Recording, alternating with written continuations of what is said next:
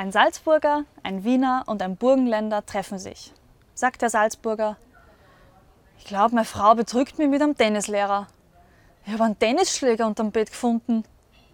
Sagt der Wiener zu den anderen. Ich glaube, meine Frau betrügt mich mit einem Golflehrer. Ich habe nämlich einen Golfschläger unterm Bett gefunden. Sagt der Burgenländer, na, ich glaube, meine Frau, die betrügt mich mit einem Pferd.